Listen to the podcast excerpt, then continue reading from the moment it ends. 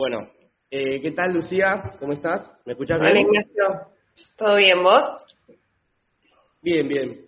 Bueno, vamos a arrancar con una presentación así un poco breve, pero si falta algo nos avisás. ¿Está? Dale. eh, ella es Lucía, estudió en Normal 1, luego se recibió de abogada y licenciada en comunicación, es militante, tiene 33 años y es candidata a diputada provincial por Buenos Aires, obviamente. Mira, en realidad sobra, porque yo no soy licenciada en comunicación. Yo estudié la tecnicatura en periodo deportivo eh, unos años y bueno, la verdad que fueron los mejores años de, mi posibilidad, digo, de, de, mi tránsito por la universidad, si querés, porque ha sido una carrera que me permitió abrir la cabeza y pensar un montón de otras cosas, pero no soy licenciada en comunicación.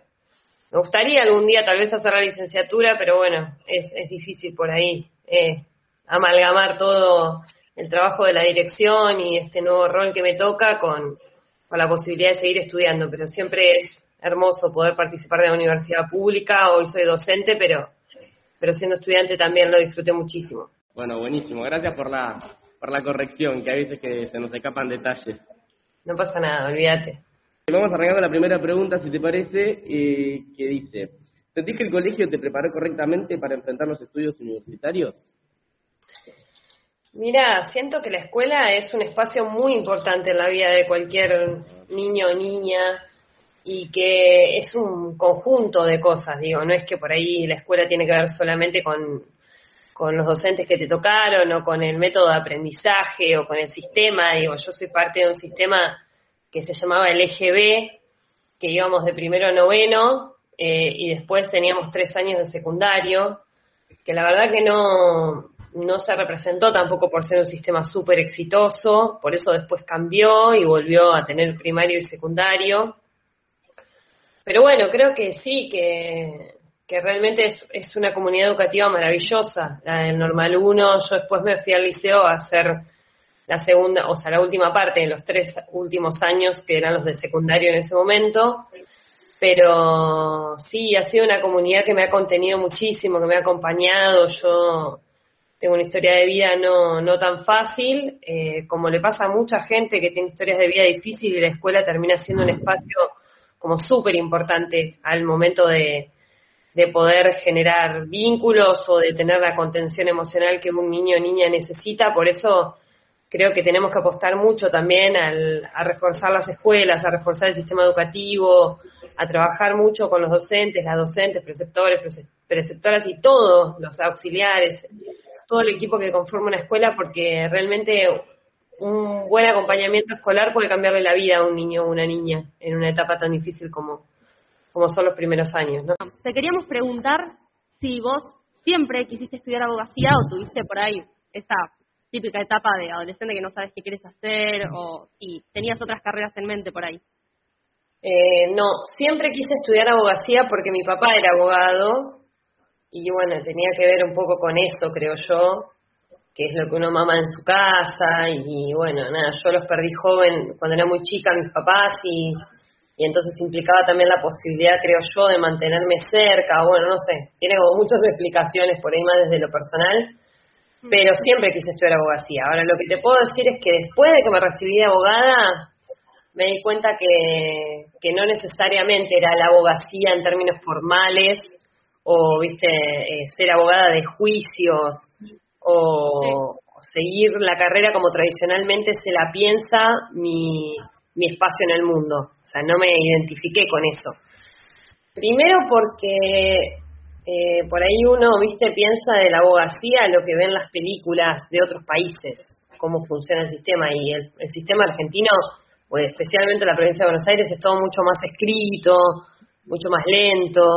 Entonces, no sé, no, no me resultaba dinámico o no era lo que yo esperaba. Después porque la universidad era en la facultad de Derecho, en el momento en que yo iba a la facu no se cursaba todas las materias, no había como cupo para todos y para todas. Entonces eh, perdías mucho a tus compañeros de estudio y eh, fue una carrera bastante solitaria para mí, ¿no? En ese momento que no se cursaba. Sé que ahora cambió todo porque al cursar con tus compañeros y compañeras como que es más, eh, tenés un seguimiento del grupo. Pero la verdad es que siempre, siempre pensé que iba a estudiar abogacía, siempre dije eso y lo hice, pero después me di cuenta que hay muchas otras carreras que también me interesan. Por ahí tuvo que ver con otras cosas mi elección. No me arrepiento para nada, pero digo, me, me interesan muchas otras carreras de, de las ciencias sociales que creo que, que son muy interesantes y muy amplias. Bien. Por eso también empezaste a estudiar comunicación después, ¿o no? Claro, sí, en realidad eh, siempre había querido estudiar comunicación. Como no te puedes anotar en dos carreras a la vez, cuando empecé, o sea, el, mismo año no te puedes anotar a, dos ingresos, el año siguiente, o sea, yo empecé la facultad en el año 2006, en el 2007 me anoté o fui a conocer la facultad de periodismo. Y mm, estaba en ese momento en calle 4, en un edificio que le prestaban, en un edificio que creo que era de la Marina. Mariano, no sé, por ahí vos me puedes ayudar un poco con, con eh, de dónde era el edificio, el edificio de 4. Nos, nos dice que sí. Ah, y la verdad es que era un edificio muy poco amigable, eh, muy oscuro, eh, con una distribución muy complicada. Yo llegué a la facultad y no logré encontrarme como en el espacio. Me había pasado una vez cuando había ido también a la facultad de, trabajo social, ¿no? Que, que estaba también eh, como muy referenciada en términos arquitectónicos. No sé, me pasó algo que, que no me anoté, como que no me sentí cómoda o, y ah, por eso a mí me parece tan importante también el espacio físico que las facultades tienen y cómo cómo la gestión de, de Néstor y de Cristina crearon muchos edificios ¿no? para las universidades, porque es muy importante el lugar en donde vos curses tu carrera universitaria. Va a implicar un montón de cosas, no solo la posibilidad de aprender mejor, digo, si tenés más aulas, si tenés más espacios, si tenés espacios especializados para lo que estás estudiando, pero además porque tiene una identificación con la carrera que vos estudies. Bueno, así que no, no me anoté ese segundo año. Y cuando me quedaban dos materias, eh, en el año 2000, yo no, me acuerdo si es 2010 o 2011, eh, me fui a anotar. Dije, bueno, me, quiero anotar, quiero estudiar periodismo deportivo. Yo eh, me gustan mucho los deportes, y, pero siempre fui malísima practicando los deportes, que creo que es una característica de muchos y muchas de los que estudiamos periodismo deportivo. Y bueno, y la elegí, empecé la carrera y ahí lo conocí a Mariano en el primer año como docente. Y la verdad es que me, me gustó muchísimo la carrera, muchísimo. Me permitió aprender un montón de otras cosas que hasta ese momento no, no tenía como en mi radar. Sí, buenísimo. Eh, muy bueno, el, digamos, la explicación de tu trayecto, de cómo te decidiste, porque por ahí nosotros nos encontramos un poco en esa situación eh, y siempre está por ahí el miedo de equivocarse o a fracasar o no sé, por ahí estar muy encascado con una sola opción y bueno, nada, por ahí, por ahí abrir un poco más la cabeza, ¿no? Y Ahí, Ignacio, permitime agregar una cosita. Eh, Me parece que, que lo que uno elige para hacer en la vida, em, en términos de profesión, ¿no? Más en un mundo bastante profesionalizado como el actual, donde donde para todo te exigen un título, bueno, secundario sin duda, pero también para muchos trabajos te exigen un título universitario y digo, me parece que, que tiene que, que, ser, a ver, em, que no sé si es algo que puedes elegir tan estructuralmente cuando tenés 18 años y, y, elegir para siempre, ¿no? A veces uno tiene que probar algunas cosas, digo, y sé que es lo que le pasa a un montón de jóvenes que, que bueno, que, que eligen una carrera y por ahí no se hallan o no se encuentran. Lo que sí me parece importante es que, que como poder sacarse un poco esta presión tan estructural que tienen todos los, pibes y las pibas a los 17, 18 años de elegir una carrera, porque bueno, eh, las incidencias de la vida futuro son muy complejas y, y, muy distintas y a veces uno termina haciendo más de grande lo que le gusta, digo, encontrando su vocación, entonces, sí me parece importante que, puedan conocer todo el mapa de carreras que existe, porque por lo menos cuando yo iba a la escuela, eh, y sé que eso es algo que cambió un montón, no, no íbamos, por ejemplo, a la Expo Universidad o no conocíamos muchas otras carreras. Eh, hoy hay una infinidad de carreras tan grandes. Eh, las universidades ofrecen una cantidad de, de diferentes licenciaturas, tecnicaturas, digo que que a veces tal vez hay que ser un poco estratega también y bueno, elegir eh, algo que a uno, le, uno cree que le va a interesar, pero que por ahí sea, no sé, de, de medio término que después te permita licenciarte, o buscar también carreras de, de lo que viene para el futuro, que en ese momento a nosotros no nos, no nos daban como muchas de esas herramientas, ¿no? Para pensar lo que era la informática, la tecnología, todo lo que tiene que ver con la ingeniería vinculado a lo tecnológico, que digamos que hoy es un boom y que genera muchos puestos de trabajo y, hay un montón de, gente de mi generación que le va muy bien, eh, sino que por ahí nos orientaban más a las carreras tradicionales, ¿no? Como medicina, economía o, contador, eh, abogado, abogada. Entonces, muchos y muchas nos orientamos por ese, por ese sentido, pero me parece que, es importante también eh, chusmear un poco los planes de estudio, ir un poco más allá, porque si bien vos decís es una responsabilidad muy grande, creo que hay que tomarla también pensando que, bueno, uno también se puede equivocar y si tiene la posibilidad de elegir otra carrera, se puede eh, repensar, digamos, al año siguiente, ¿no? Sí, total. Eh, me quedo con esto de la vocación que decías eh, para charlar un poco sobre la tuya, ¿no? Sobre la vocación política. ¿Cómo empezó tu interés por la política y la militancia? Mira, eh, yo nací en una familia donde mis papás eran militantes políticos y mm, siempre se hablaron de cosas políticas. Viste que por ahí hay hay niños y niñas que se interesan más por cosas o, que les gusta, que ves, viste, que se meten en las conversaciones de los más grandes y les interesa opinar. Bueno, yo era ese tipo de, niña, media pesada, supongo, sería. Ahora que estoy adulta, pienso en mí como niña y, sería graciosa al menos, porque era chiquita y ya me interesaba y opinaba y preguntaba. Y bueno, siempre se hablaron de, cuestiones políticas, digo, de, en, mi casa, en mi mesa, siempre se habló de la historia, siempre se habló de quién era Perón, de, la igualdad, de la educación pública. Mis papás eligieron eh, siempre la educación pública para nosotras. Eh, y nosotros éramos una familia de clase media en los años 90. Digo, no es que no podríamos haber ido a una escuela privada, tal vez alguna subvencionada, pero pero era como un tema muy común en mi casa que había que defender la educación pública, que había que defender la escuela pública y, las universidades públicas porque, bueno, mi papá fue la primera generación de profesionales de su familia y, eso había generado una movilidad social y un orgullo en, nuestra familia, ¿no? Que había cambiado todo. O sea, y, y creo que esto también es lo que, lo que tenemos que valorar de nuestra escuela y de nuestra educación pública porque si bien siempre hay muchas cosas por mejorar, eh, la universidad pública le cambia la vida a la gente, le cambia la posibilidad de, hasta del estrato social en el que está inserto o, en el caso de mi papá, por ejemplo, que pudo venir a estudiar y, cambiar su vida o, lo mismo mi tío. Em, pero bueno, digo, desde chiquita siempre, siempre, siempre se habló de política en mi casa. Y después yo perdí a mis papás, como les contaba, y un poco me alejé del mundo más político, si se quiere.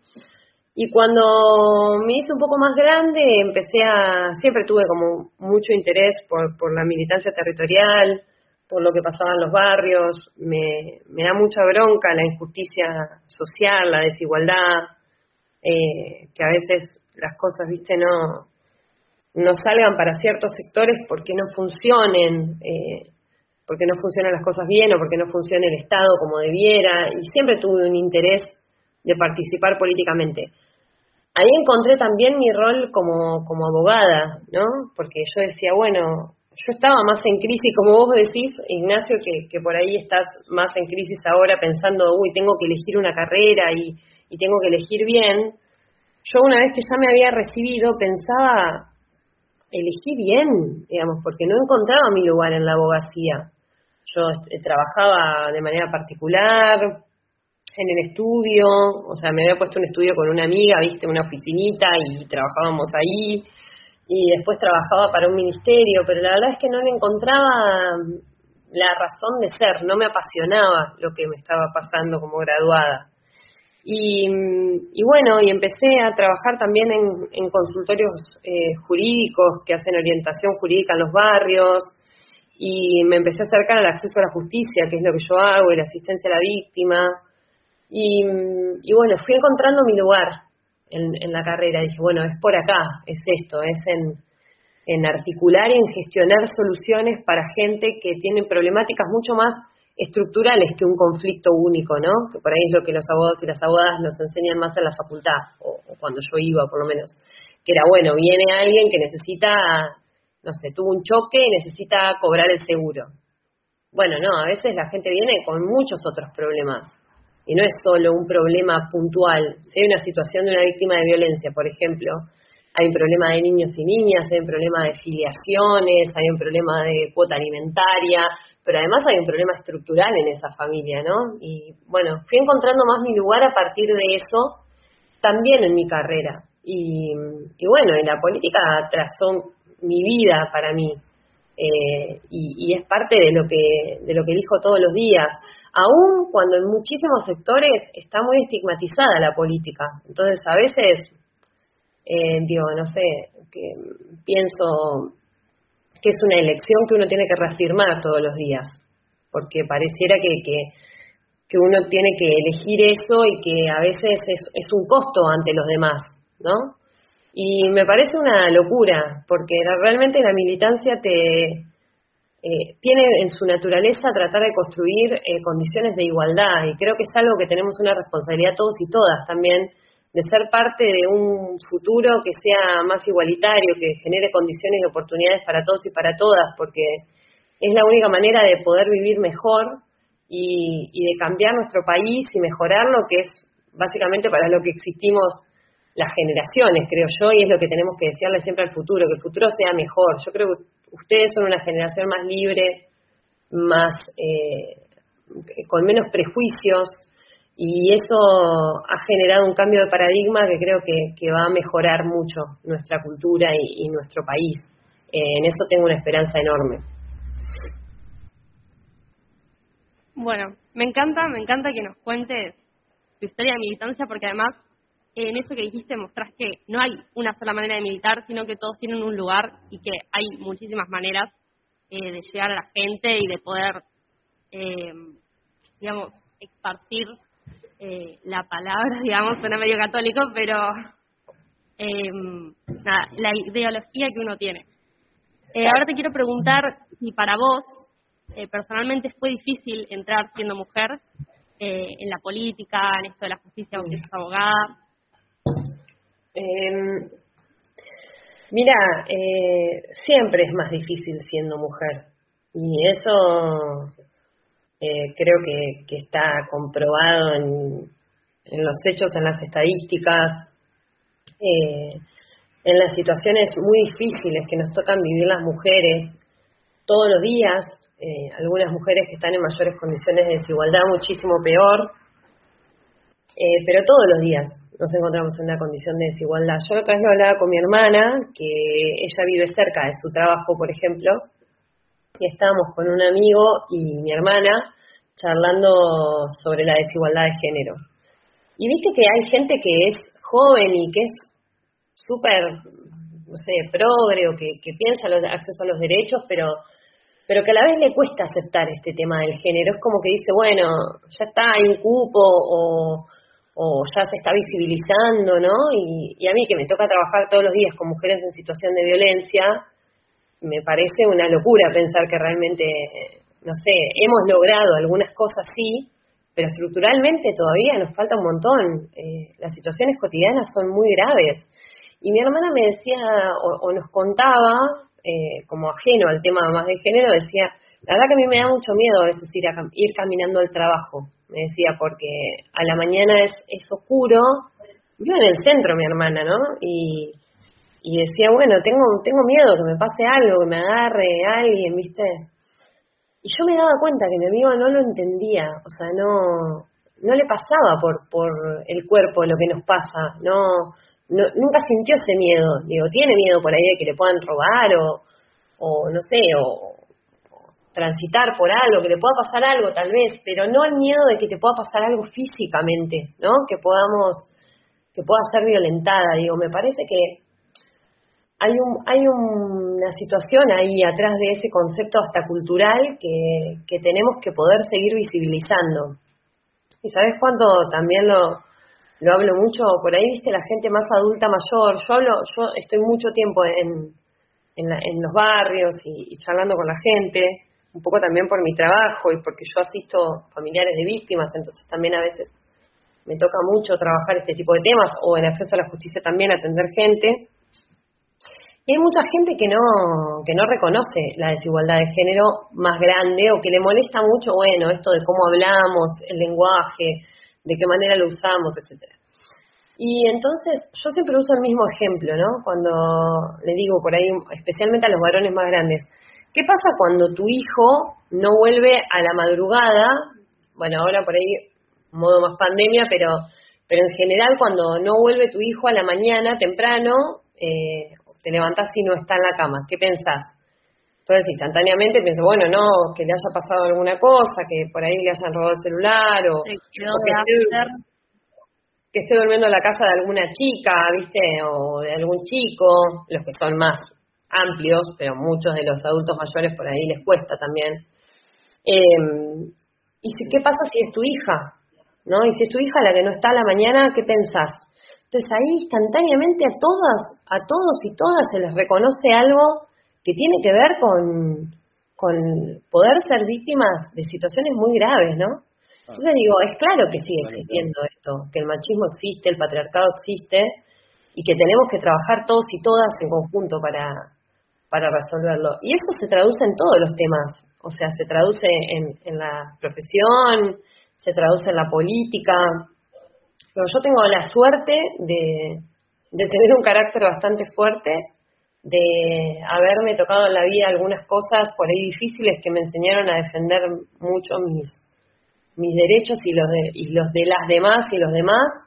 Eh, pero bueno, sí, no deja de, ser complicado. Eh, creo que, que está modificándose mucho esto igual, ¿eh? ¿eh? Pienso esto que decía hace un ratito, no es como más de marketing. A mí, yo realmente veo una generación que es mucho más libre, digo, yo a veces veo a, mi, a mis sobrinitas eh, como, no sé, viviendo, naturalizando por suerte eh, las diversidades, o sea, naturalizando que todos y todas somos distintos y que cada uno tiene derecho a vivir como quiera y, y a, a ser feliz y, a elegir lo que quiera.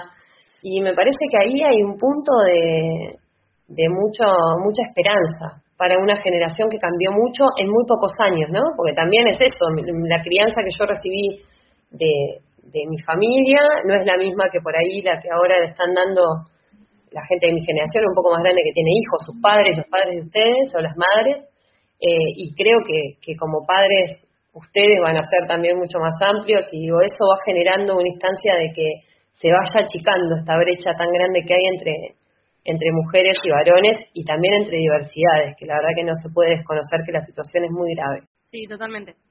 Sí, está buenísimo escuchar esto, más que nada porque, bueno, ya vos siendo candidata a diputada, se puede hacer un montón de cosas dentro y tratar un montón de proyectos dentro de la Cámara que tengan que ver con esto de en cualquier aspecto, digamos, en lo laboral o en, el escolar mismo, porque las diversidades también son adolescentes. Eh, bueno, nada, está muy bueno y, también estaría bueno volver un poco al, tema de la vía facultativa, porque es algo que nosotros desde el proyecto nos aqueja un montón, más que nada porque, bueno, nada, lo que hablamos más al principio, muchas dudas, pocas respuestas, eh, y nos gustaría saber sobre vos ¿Cuál fue tu mayor desafío en tu vida facultativa y si alguna vez consideraste dejar la carrera?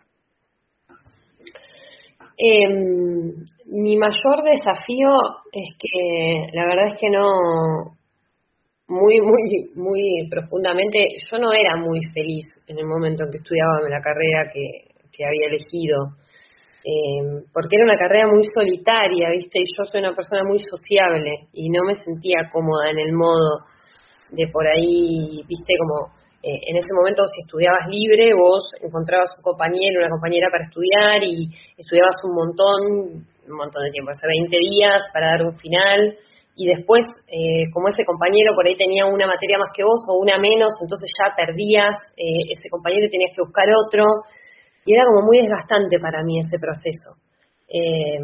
me parecía como, como incómodo.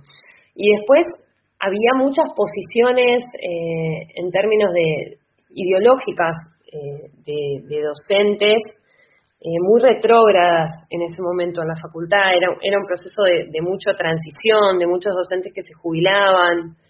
y a mí me resultaba difícil algunos conceptos con los que había como una premisa por ahí hasta de género eh, y también vinculada a algunos temas. Eh, todavía no se discutían muchos de los temas que a posterior, eh, yo hace 10 años que me recibí un poquito más, y sin embargo, no sé, pensar la discusión de, del aborto, pensar la discusión de los derechos de las diversidades, pensar la discusión vinculada al... Recién se estaba discutiendo el matrimonio igualitario, Después empezó a discutir el nuevo Código Civil y Comercial, digamos, como hubo un montón de discusiones interesantes, que a mí me hubiese encantado que estén en el marco de, del programa de estudio, que no estaban, era como todo mucho más lineal.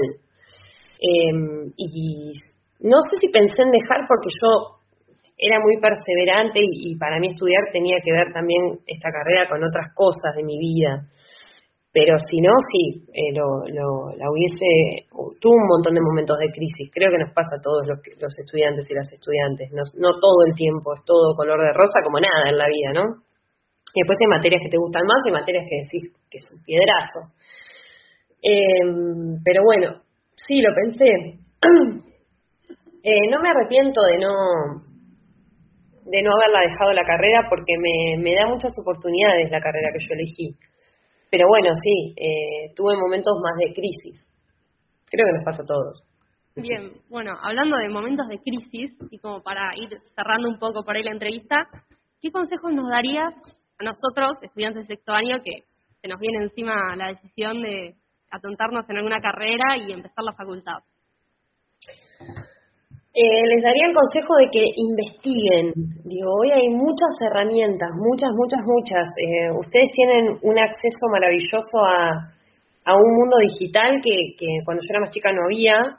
Eh, y eso es re loco pensarlo, porque yo tengo 33 años, o sea, yo soy joven, no tan joven como ustedes, obvio, pero, pero nosotros hemos vivido, y a Mariano le pasará lo mismo, una transición del mundo analógico al mundo digital impresionante, impresionante. Lo vimos en vivo y en directo todo el tiempo.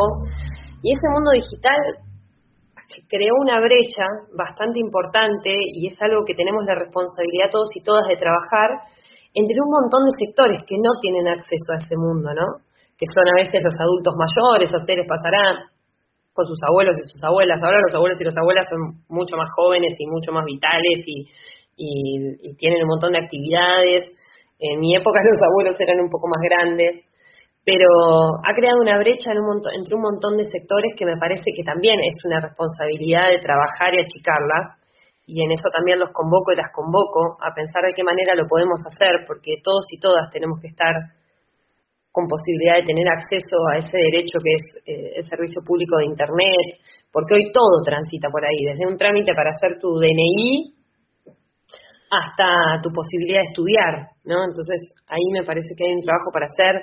Me parece que hay muchas, muchas carreras que tienen que ver con lo tecnológico, muchas carreras que tienen que ver con lo comunicacional, muchas carreras que tienen que ver con lo político, con lo humano, con el futuro, carreras tradicionales que también, digo, se este, muestran que cada día son eh, más necesarias, como, digo, la medicina nos pasó, ¿no? Ahora en este último tiempo con la pandemia, que no esperábamos que nos pase una pandemia, no, no la vimos venir en ningún país del mundo, de que esto iba a pasar, eh, y más que nunca se necesitó el personal de salud y se muestra eh, el hecho de que hay que seguir fomentando la formación del personal de salud, en el interior se necesitan muchos médicos.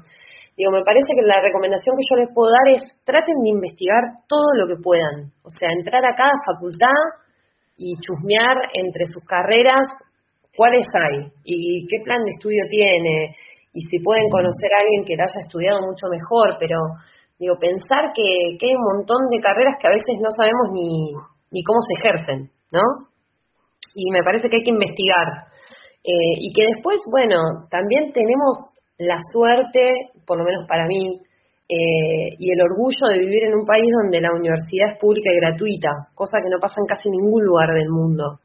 Eh, Argentina es un, es un faro en ese tema y muchos y muchas eh, extranjeros y extranjeras vienen a nuestro país a estudiar porque es gratuito. Digo, entonces también aprovechar la posibilidad de, que, bueno, que ojalá que la primera carrera que elijan sea la carrera que ustedes quieren y, puedan estudiarla y, los haga felices y las haga felices y, y, puedan recibirse de esa carrera y trabajar de eso. Eh, pero a veces no pasa y también, bueno, evitar frustrarse y, buscar otra carrera, pero también siempre sabiendo que no todo es lo que uno quiere, ¿no? A veces a nosotros nos pasa con los estudiantes de periodo deportivo, con, el, con Mariano, que a veces eh, los y las estudiantes vienen con la expectativa de, que de analizar mucho más deporte, ¿no? De ver mucho más fútbol o de analizar más el juego y la verdad es que la carrera tiene otra orientación que también tiene que ver con poder pensar lo comunicacional, con poder construir un, sentido, con analizar los medios. Entonces, bueno, a veces, eh, digo, no, no todas las materias son exactamente lo que uno fue a buscar a la facultad, pero mi abuela siempre me decía algo, que les voy a dejar, no sé si es una enseñanza a esta altura, pero mi abuela era una mujer muy sabia, y me decía, vos vas a pasar por la facultad, pero espero que la facultad pase por vos. Y realmente es eso, un poco la facultad, ¿no? Como, ¿qué es lo que nos deja la facultad, además de la enseñanza sobre lo que nosotros vamos a trabajar en, nuestra vida? Porque, no sé, por decirles, eh, yo como abogada, que, que uno en la carrera estudia muchas leyes y muchos artículos y, muchos sentidos y digo después todo eso no te lo acordás de memoria vos no te acordás los artículos del Código Civil. Tenés que ir al Código Civil a buscarlo. Lo importante es que te queden otras cosas no para qué fue creada la ley cuál es el sentido cuáles fueron las discusiones que se dieron qué pasa en cada tiempo histórico digo como un ejemplo. Bueno lo mismo respecto de las carreras que van a elegir. Eh, está bueno que todo el contenido de la carrera pase por ustedes, digamos, genere alguna, alguna reflexión, alguna modificación en algunos sentidos que te permitan a futuro eh, pensar para qué sirve hasta tu profesión. Piensen que no todas las profesiones son lineales y que además las profesiones van cambiando, o sea, van generando mayores amplitudes. Incluso dentro de una misma profesión hay gente que se dedica a cosas totalmente distintas. En la abogacía ni hablar. Hay abogados que litigan, hay abogados que trabajan en la justicia o abogadas que trabajan en la justicia, eh, hay abogados o abogadas que se dedican eh, a temas de investigación, otros que son docentes, otros como yo que se dedican a hacer asistencia a víctimas o, o, vinculados más acceso a los derechos. Entonces, no solamente investigar cuántas carreras existen, sino también cuántas variables dentro de la carrera puede existir. Y después quitarse también un poco la presión de que de tener que elegir bien en el primer momento. Eh, prueben, como les decía, la universidad pública nos da la oportunidad de, poder volver a elegir otra carrera en el caso de que no nos sintamos cómodos, pero también ser, sean perseverantes, no se frustren rápidamente, banquen un poquito, eh, porque a veces en, la, en el primer año no está la respuesta a veces a la carrera, a veces sí, Em, pero bueno, yo siempre lo digo, no sé si ustedes vieron Game of Thrones, alguno o alguna de todos y todas ahí. No, pero no importa, vos, vos contanos igual. Bueno, porque cuando, yo siempre digo que cuando ves Game of Thrones, que son como 10 temporadas, eh, yo no veo muchas series, pero esa serie me encantó. Y mm, en, recién te enganchás en el capítulo 9 de la primera temporada, ¿viste? Entonces vos decís, bueno, yo por lo menos, del capítulo 1 al 8 fue como, ay Dios, qué bodrio. Y lo veía con una con unos amigos y me decían, dale, dale, dale, hasta el capítulo 9, dale tiempo. Y cuando llegó el capítulo 9 me reenganché y miré, todos los años esperaba que se, que se estrene la nueva temporada. Digo, a veces es un poco así también, ¿no? Es, es hasta encontrar dónde eh, dónde se vincula con vos. Entonces hay que ser un poquito perseverante y a veces hay que bancar un poco. Eh, entonces también les, doy, les dejo esa recomendación, como tengan tengan fe y cuando vayan a elegir las materias que van a cursar, si las pueden elegir, eh, que sea una carrera que te dé, que te permita una variable de selección en las materias, traten de elegir las materias que, que piensan que les van a gustar y que los van a hacer felices, porque eh, eso también los va a enganchar un poco más con la carrera que elijan. eh, a veces no te deja porque el plan de estudio es más, más estructurado, pero en caso de que no lo sea, traten de buscar una alternativa que los, que los incentive a seguir.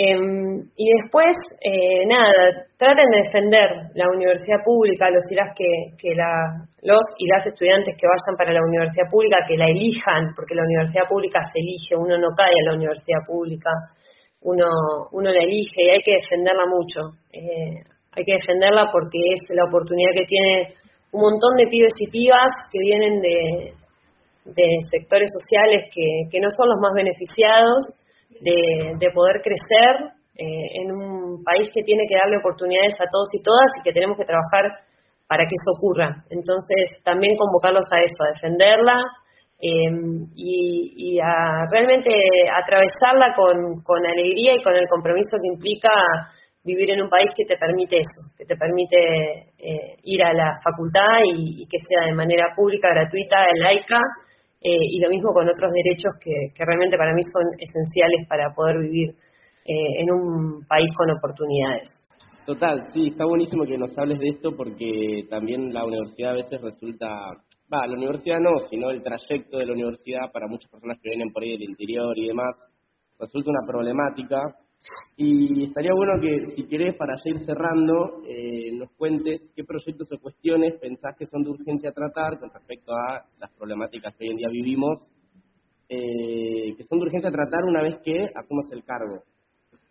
Bueno, primero, por lo menos, decirte esto que para mí no necesariamente ser eh, del interior eh, dificulta más tu proceso estudiantil. Sí, obvio que te tenés que venir a vivir solo a otra ciudad o sola, que tenés que resolver un montón de cosas de, la vida, pero yo creo que también los y las que somos de La Plata eh, tenemos un proceso distinto en la universidad, porque como también tenés tus amigos de la escuela o del club o del barrio, eh, y a veces estás eh, menos compenetrado en el mundo facultativo. No sé si se entiende por ahí lo que digo, pero a veces, por lo menos mis amigas que son del interior, como su grupo era de la facultad, entonces siempre como que vivían en un mundo más cercano a lo facultativo y a veces los, los y las que somos de La Plata nos alejamos un poco eh, o, variamos en ese mundo y me parece que es importante que nosotros también, no solamente somos, seamos súper accesibles, eh, y seamos gente piola, digamos, para recibir a los de afuera, sino que además eh, seamos conscientes de eso para, para realmente comprometernos con la FACU incluso un poco más, porque a veces es difícil, porque seguís teniendo a, tu familia en tu casa, digo, más allá de que por ahí te genera facilidades, ya sea, no sé, que te cocinen o, o que te resuelvan cosas de la casa o de la vida o tengas un gasto menos en términos de, vivir, también implica todo un contexto que a veces dificulta eh, estudiar. Y mm, lo otro que me preguntabas respecto de los temas principales. Mira, yo tengo tres ejes principales sobre los que trabajo. Em, uno es específicamente la rejerarquización de la ciudad de La Plata. Eh, yo, yo soy eh, una persona que se fascina con la historia de la ciudad de La Plata y me pasó siempre. Como yo iba al Normal 1, nos llevaban mucho al Museo Dardo Rocha. Eh, que no sé si ustedes lo han visitado con la escuela, ahí enfrente de, la plaza. Eh, primero me fascinó siempre la historia del Normal 1, que espero que ustedes también la hayan transitado, y en ese momento existían como muchos mitos, viste, y leyendas sobre Medio Graham, y para mí era fascinante, o sea, fascinante cómo había llegado ella a un país que no conocía, a, abonar a la educación formal, eh, a construir esa escuela, a no sé, cinco años después de, haber, de haberse fundado La Plata. La Plata se funda en 1882 y Medio Graham y el Normal 1 empieza a funcionar en 1887. O sea, es un colegio histórico y maravilloso que tiene una historia impresionante. Eh, entonces, siempre me, me interesó eh, cómo está trazada la ciudad, el diseño que creó Dardo Rocha, los ejes fundacionales sobre los que están puestos en Normal 1, que son las calles 51 y 53, todos los mitos que hay sobre los túneles, que yo no sé si se sigue hablando de eso en la escuela. Eh, no tanto, no tanto como, una, como historia, sino más como leyendas como lo de los túneles, que te vas abajo, hay túneles que conectan toda la ciudad y esas cosas medio flasheras que le gustan a los estudiantes. Ah, bueno, bueno, eso, eso mismo se hablaba sobre los túneles, que en realidad, bueno, em, siempre, siempre se habló de, eso, y a mí me parece muy, muy interesante la historia de la ciudad. Realmente, eh, a los y las que les guste la historia, les recomiendo como que, que la lean un poco porque realmente es, es maravillosa la ciudad. Y mm, uno de los ejes principales es ese, es rejerarquizar la ciudad y unir la ciudad, ¿no? Porque la ciudad tiene muchas divisiones que tienen que ver con cuestiones hasta urbanísticas, si querés, pero que generan una división en el trazado urbano que, produce muchas desigualdades. Eh, entre ellas, por ejemplo, todo lo que tiene que ver con la vía del ferrocarril, eh, que bueno, en algún momento se, se trabajó la idea de, que pueda ser subterráneo y la verdad es que nos permitiría sacar eh, esa vía que divide dos partes de la ciudad. Yo vivo en Tolosa y, y o sea, hay dos Tolosa en términos, hay varios Tolosas, pero más allá de acá, acá cerquita, la vía nos divide, incluso a muchos de los pibes y las pibas que van a la escuela, que van al Carmen, acá en Tolosa, y, queda del otro lado de la vía. Digo, pero en ese sentido también otras, otras temáticas, digo, como es eh, todo el tendido urbano en La Plata está en el centro de la ciudad, todo lo que tiene que ver con, con los edificios gubernamentales está dentro de la ciudad, dentro de, del centro, y eso también genera mucho caos vehicular, genera caos en el tránsito. Digo, hay muchos problemas, así como esto es una de las, de las cuestiones, también está todo lo que tiene que ver con, con el cuidado del patrimonio histórico y también está con lo que tiene que ver con la producción y con el trabajo y un montón de temas que tenemos que trabajar para que la ciudad realmente vuelva a ser una ciudad pujante y preciosa como lo es, con lo cual ese para mí es uno de los temas importantes. Otro, otro de los ejes de trabajo que yo tengo son las poblaciones vulnerabilizadas, los grupos vulnerabilizados. Yo trabajo hace muchos años con mujeres en situación de violencia, niños y niñas, que para mí es un tema central, las niñeces.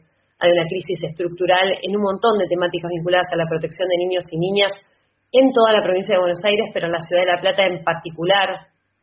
Me parece que tenemos que trabajar muy fuertemente todo lo que tiene que ver con acceso a los derechos de niños y niñas, porque los primeros años, como, como hoy ustedes me preguntaban de la escuela yo les contaba lo que había significado para mí, son muy importantes eh, y el Estado tiene que estar presente, especialmente en aquellos en aquellas situaciones donde niños y niñas tienen eh, de alguna manera sesgado o dificultado su acceso a los derechos por problemáticas que tienen que ver con los familiares o, o cuestiones relacionadas.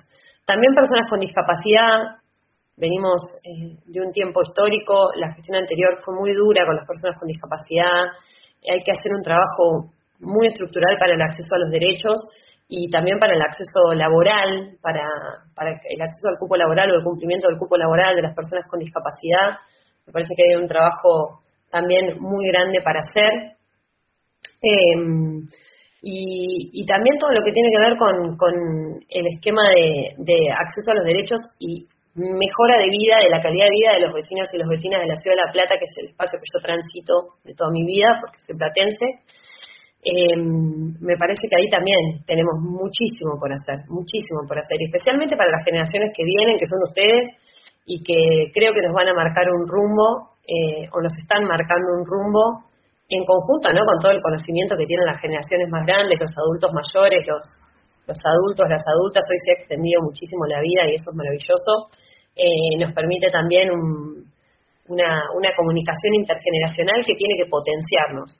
Bueno, por ahora es difícil también, ¿no? Esa comunicación por la brecha comunicacional que existe, la brecha digital que les contaba hoy, que yo por lo menos veo, que creo que tenemos que juntar, eh, construir muchas herramientas para achicar esa brecha y que nos permita potenciar a nuestra generación, potenciar a la Argentina yo amo mi país. Eh, yo vi irse un montón de, mis compañeros y compañeras de escuela eh, en el último tiempo, profesionales maravillosos que estudiaron en la universidad pública y se fueron a otros países. Me da mucha tristeza porque pienso que realmente tenemos que potenciar este país que, que nos ha permitido, digamos, eh, crecer a, a muchos y muchas y que nos ha permitido estudiar y que realmente tenemos que defender. Entonces un poco es por esa línea de trabajo, al menos inicialmente, y creo que después van a aparecer un montón de, otras temáticas. Quiero que sea una banca participativa, que sea una banca que represente las juventudes y represente a las mujeres también, y espero que esa agenda, digamos, eh, esté permanentemente activa en conjunto con la comunidad. Bien, bueno, eh, estamos un poco apurados acá con el tiempo, estamos muy justos, así que te queremos agradecer por tu tiempo. Bueno, gracias a ustedes. Espero que les haya servido y que, bueno, mi experiencia les sea útil y quedo totalmente... Te queremos agradecer mucho.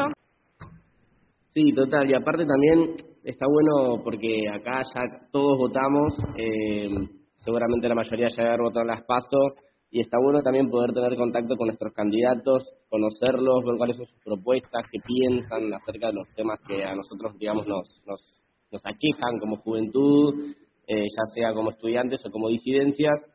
Y bueno, nada, eso, agradecerte por tu tiempo, por tus palabras y mucha suerte en las generales. Bueno, muchas gracias. Yo espero que les haya servido mi experiencia. Eh, realmente, nada, veo esas aulas y me parece hermoso. Yo pasé años de mi vida maravillosos ahí. Que disfruten esta etapa que termina, que es, que es la escuela, que además les, tocó en un tiempo histórico re difícil como es la pandemia, que les tocó un tiempo histórico muy difícil y, agregar también eso que vos decías, Ignacio. Eh, mi agenda tiene mucho que ver con el tema vinculado a las juventudes también eh, y al acceso al empleo, a la vivienda y a los bienes culturales también. Eh, son tiempos difíciles, pero van a pasar, o, eso estamos cada uno quien, en quien crea, digo, creo que estamos pidiendo lo mismo. Em, y me parece que está bueno que, que ustedes tengan estas, estas inquietudes y las puedan ir charlando con diferentes sectores, porque porque bueno, de eso se trata un poco también la política y las elecciones, que es elegir a quien uno quiere que, lo represente y la represente. Y me parece que está buenísimo en eso que, también hayan podido o hayamos podido charlar de, otras cosas vinculadas a la experiencia de la vida de cada uno y de cada una. Y les deseo el mejor de los éxitos, ojalá que elijan una carrera que les encante. Eh, y si no, metanle pilas, elijan otra y, traten de estudiar y, y vivir eh, la juventud es el tiempo histórico más maravilloso para mí, por lo menos que, todos y todas los que se hacen grandes nos dicen que ser joven es lo más maravilloso del mundo y cada vez que te vas haciendo más grande te parece más lindo haber sido más joven. Eh, así que disfrútenlo mucho y, traten de sacar lo mejor de ustedes en este tiempo que viene.